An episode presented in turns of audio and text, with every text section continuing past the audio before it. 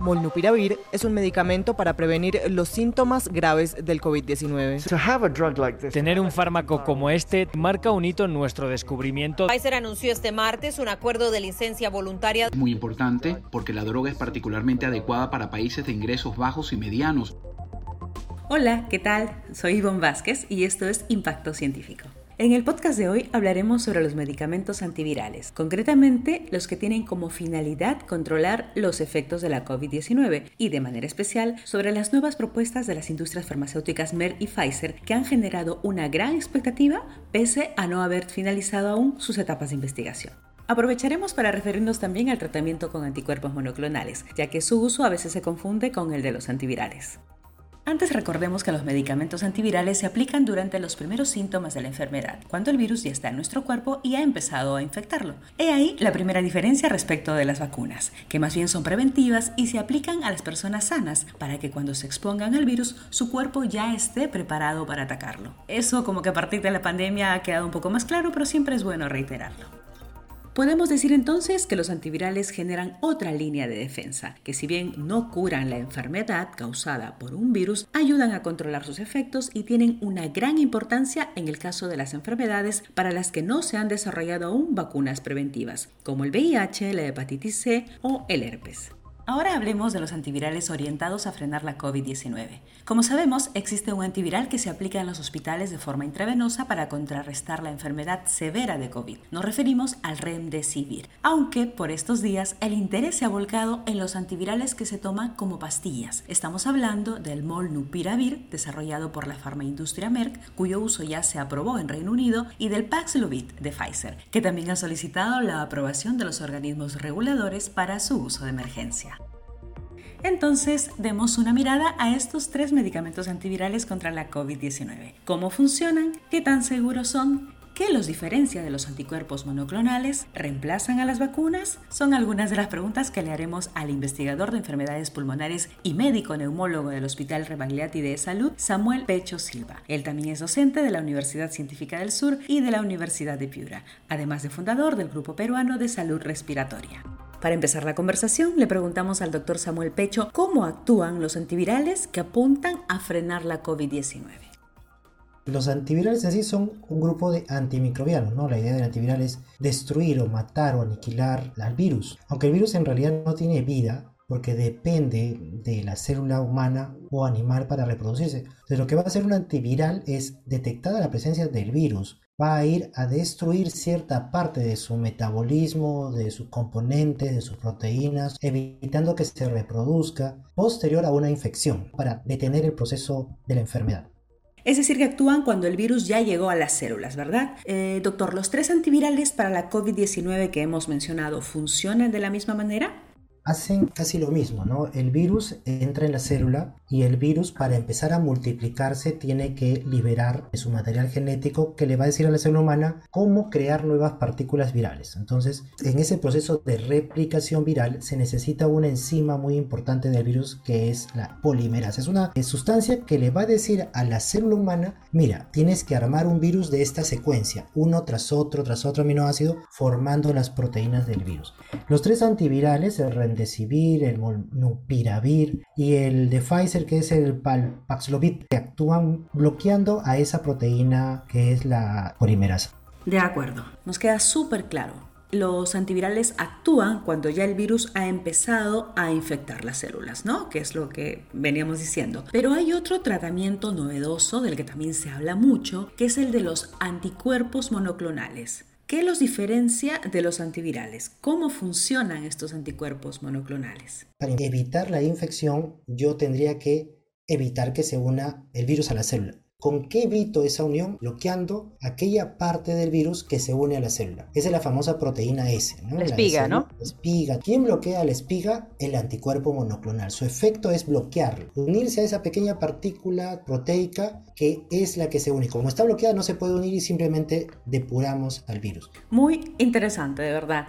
Entonces podemos deducir que estos anticuerpos monoclonales, que vale señalar son unas proteínas, ¿no? Desarrolladas en laboratorio y que se aplican por vía intravenosa deberían suministrarse incluso antes que los antivirales para así evitar que el virus llegue a las células, ¿no? Es por eso entonces que algunos los han estado usando o los usan como un profiláctico. ¿Cómo funcionan los anticuerpos monoclonales en este caso, doctor?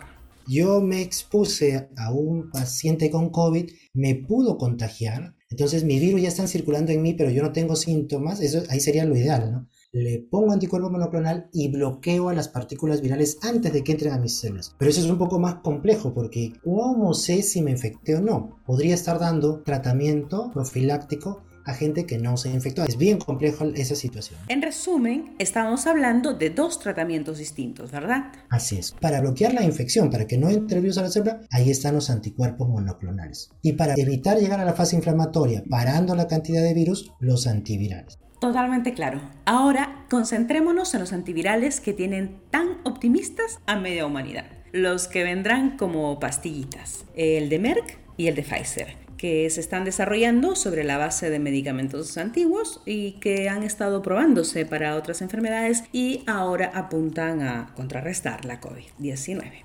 Empecemos por el monulpiravir de Merck.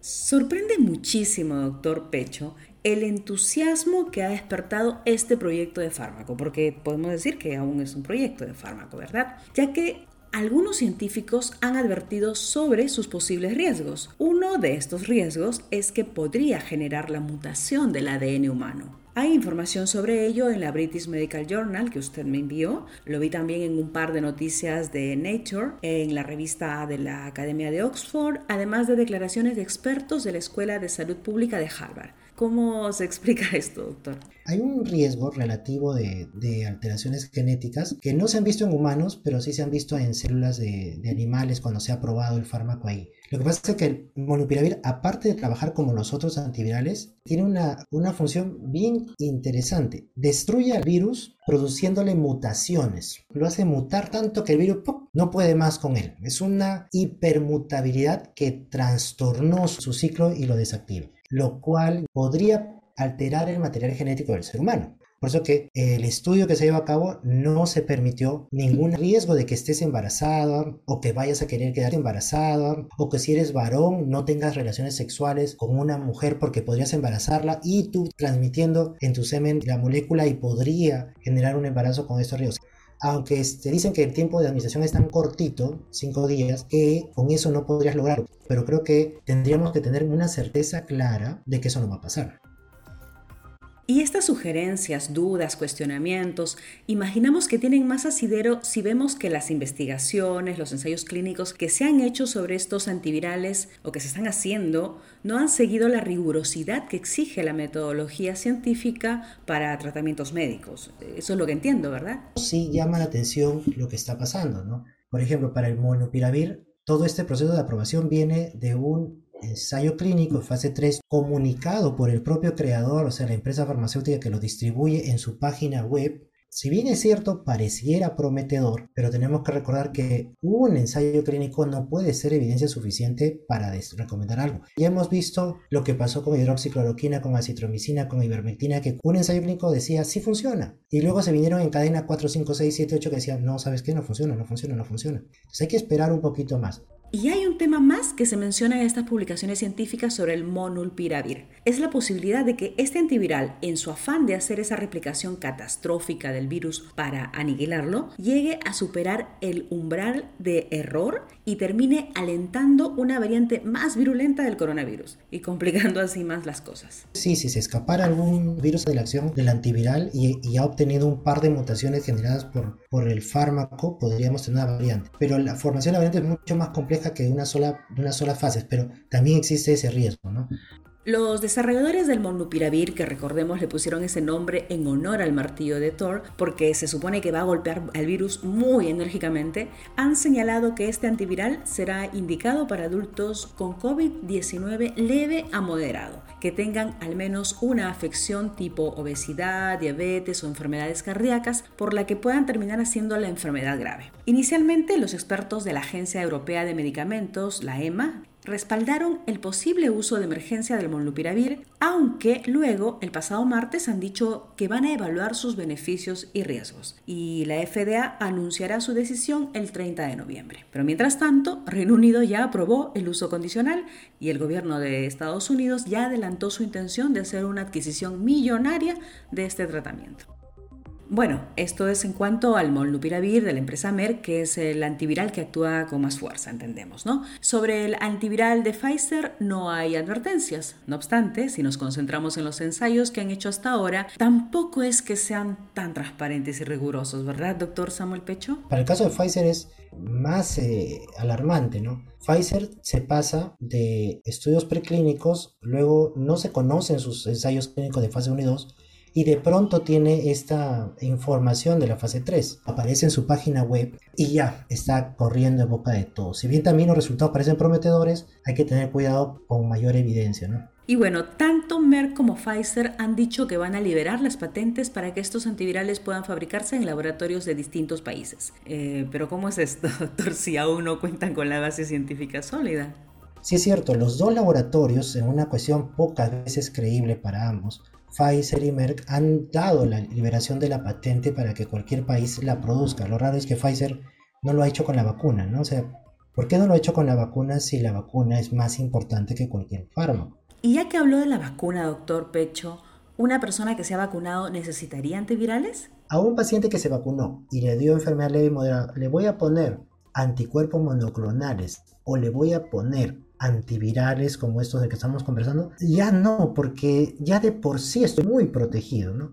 Bueno, por lo que nos comenta, entonces por ahora no valdría la pena correr riesgos o invertir tanto en estos medicamentos, que por cierto son bastante caros. Se habla de 600 a 1000 dólares por tratamiento de 5 días, pero si superasen todas estas etapas de la investigación de manera confiable y acorde a lo que manda la investigación científica, ¿en qué casos valdría la pena usar los antivirales? Muy puntuales, casos individualizados, gente con mucho riesgo, muy mayor, que no se vacunó o estando vacunado se ha visto que no hubo una respuesta inmunitaria fuerte de esta persona por alguna comorbilidad de fondo y sí, pues podría en ese caso utilizar, en este caso diría yo primero anticuerpos monoclonales y si no hay opción de anticuerpos monoclonales, un antiviral cuando sean leves y moderados. ¿no? De acuerdo, entonces, si no se tienen esas condiciones, esas comorbilidades, la vacuna es suficiente. Por supuesto, en este momento nada, así nada, reemplaza la vacuna, nada.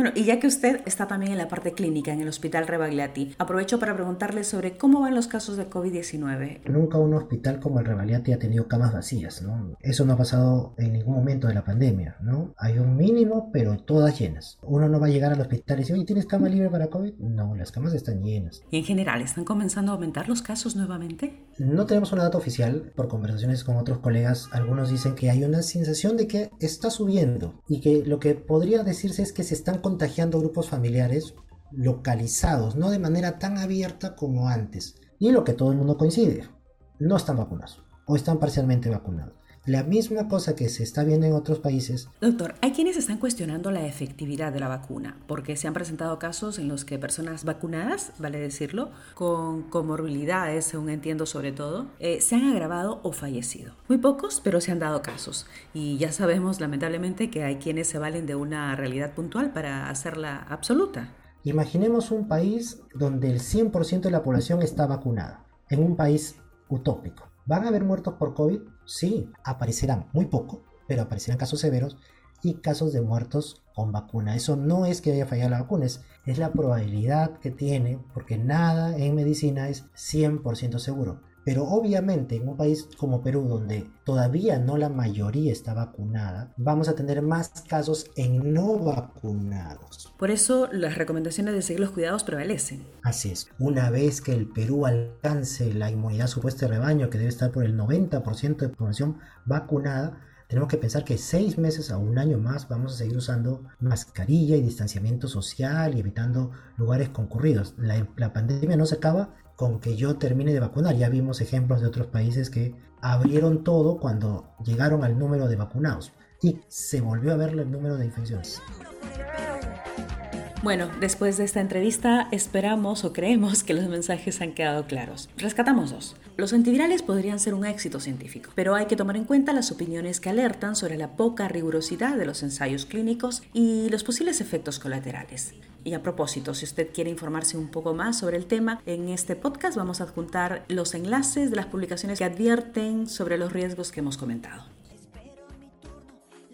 El otro mensaje es que, como ya sabemos, la vacuna protege casi a todos, pero no a todos. Hay quienes por su mayoría de edad o por tener enfermedades preexistentes, su organismo no desarrolla los anticuerpos que debería producir la vacuna. Y quienes estamos vacunados podríamos estar infectados sin darnos cuenta, porque generalmente ya no hacemos la enfermedad. Entonces podríamos contagiar a esas personas vulnerables. Por eso, Además de vacunarnos, debemos seguir con los cuidados preventivos como el uso de la mascarilla y el distanciamiento social, especialmente para proteger a esas personas.